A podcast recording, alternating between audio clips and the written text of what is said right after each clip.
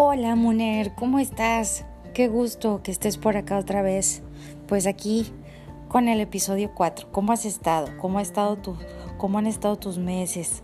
¿Cómo han estado tus días? Espero que de maravilla, ya sabes, que yo siempre deseándote lo mejor, que, que brilles bien fuerte y que vibres bien alto.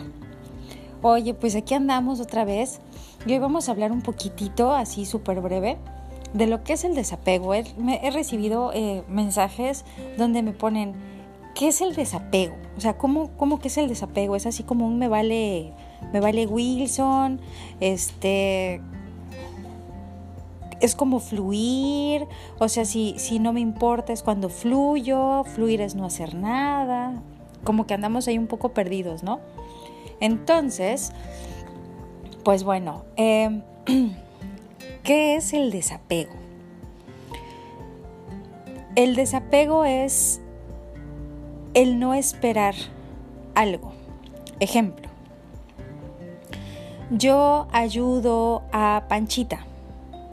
Si la ayudo con o desde el desapego o desde el amor incondicional es que yo la ayudo sí, y si me lo agradece, si se me regresa, si me dice eh, si yo tengo un problema y ella me va a ayudar. Eh, eso son cosas que no pienso, que no concibo. Yo solamente ayudo y lo demás no lo, no lo, no lo tomo en cuenta. O sea, no lo hago esperando un resultado o algo a cambio. ¿Sí? Es no, es no generar expectativas. Eso es el desapego. Básicamente, en palabras cortas, resumidas, una manera breve para explicarlo, es, ese es el desapego. Cuando tú haces o cuando tú das algo sin esperar algo en específico de regreso, ¿ok? Eso es no generar expectativas. Por ejemplo, perdón, si genero, generar una expectativa sería... Eh, que si yo, por ejemplo, en la pareja, ¿no? Es muy, es muy marcado el generar expectativas en relación con una pareja. ¿Por qué? Por ejemplo, em, si yo actúo de tal o cual manera, o si, a ver, un ejemplo más claro, podría ser, ya, eh, tocar un tema, algo que te gusta o que no, usualmente es algo que no te gusta, ¿no? Entonces, tocas el tema y piensas que lo vas a decir y cómo se va a dar y que él, va a decir y tú le vas a contestar eh, y, y empiezas a generar una historia en tu cabeza. Entonces, cuando sucede el evento y no sale como lo tenías planteado en tu cabeza, te genera cierta frustración. Bueno, lo que hiciste eso de generar historias en tu cabeza, eso son expectativas. ¿Y por qué es sano o ecológico no generar expectativas? Porque no limitas las cosas. Si espero yo eh, o, yo genero la expectativa de, por ejemplo, de recibir tres, bueno, estoy limitando, tal vez iba a recibir 10 o 20 o 5. Y entonces como yo ya me enfoqué en algo, ya cerré opciones, ya cerré posibilidades y no dejé ahí sí que las cosas fluyeran. ¿Ok? Entonces, el generar expectativas nos libera de sentirnos frustradas, de sentirnos, em, pues de sentirnos mal, porque hacemos, ponemos estándares a veces muy altos en nuestra cabeza o nos contamos historias, a veces las expectativas o son muy buenas o pueden ser muy malas. Puedes esperar lo peor, eso también es una expectativa. Entonces, por eso a veces les comento mucho el deja que la vida te sorprenda. ¿sí? Deja que la vida te sorprenda, deja que las cosas te lleguen, deja que las cosas fluyan. A veces lo mejor es no hacer nada, porque ya hiciste todo lo que tenías que hacer. Eso también es desapego.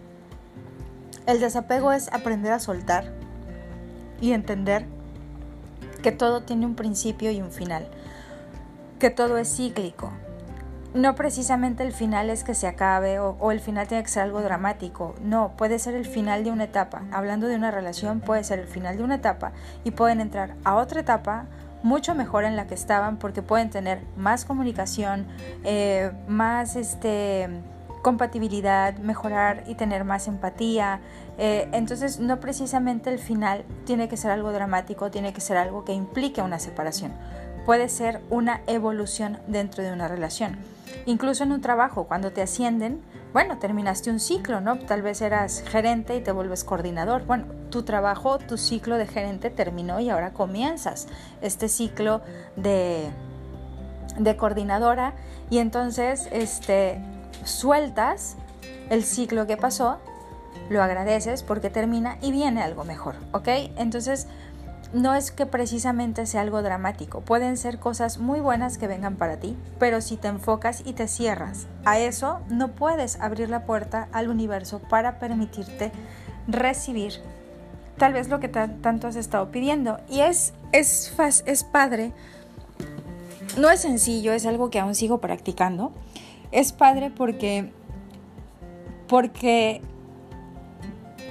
a veces nos encerramos tanto en las situaciones, nos sumergimos tanto o nos ahogamos tanto en el vaso que no llegamos a ver más allá. Si te vas al inicio del podcast y escuchas el de la presentación, te puedo decir hoy que, oh, salud Nico, ese, ese fue mi perrito. este, te podría, te podría decir que estaba yo tan encerrada en mi cuadrito, en lo que era ese momento, mi caos, que no veía todas las cosas buenas que estaban por llegar. ¿Sí? Entonces, parte del fluir con la energía de la vida es aprender a desapegarte y a confiar en el universo, a entender que todo pasa para tu mayor y más alto bien, que si hay cosas que se van, aunque en el momento duelan, es porque vienen cosas que van a aportar a ti, a tu crecimiento, a tu evolución, y que eso que se está yendo ya no es para ti. Entonces, por eso practicar el desapego nos hace libres de sufrimiento, porque el dolor, el dolor es, bueno, es, podría decirse que está implícito, pero el sufrimiento es una elección y usualmente sufrimos porque nos apegamos y nos contamos todas esas, estas historias de es que si hubiera, es que si fuera, es que si, si estuviera. Y están todos estos hieras, ¿qué es lo que hacen? Te hieren. Y entonces sufres, porque no sufres por lo que, por lo que pasó, sufres por lo que no, no va a pasar. Y es ahí donde está el apego.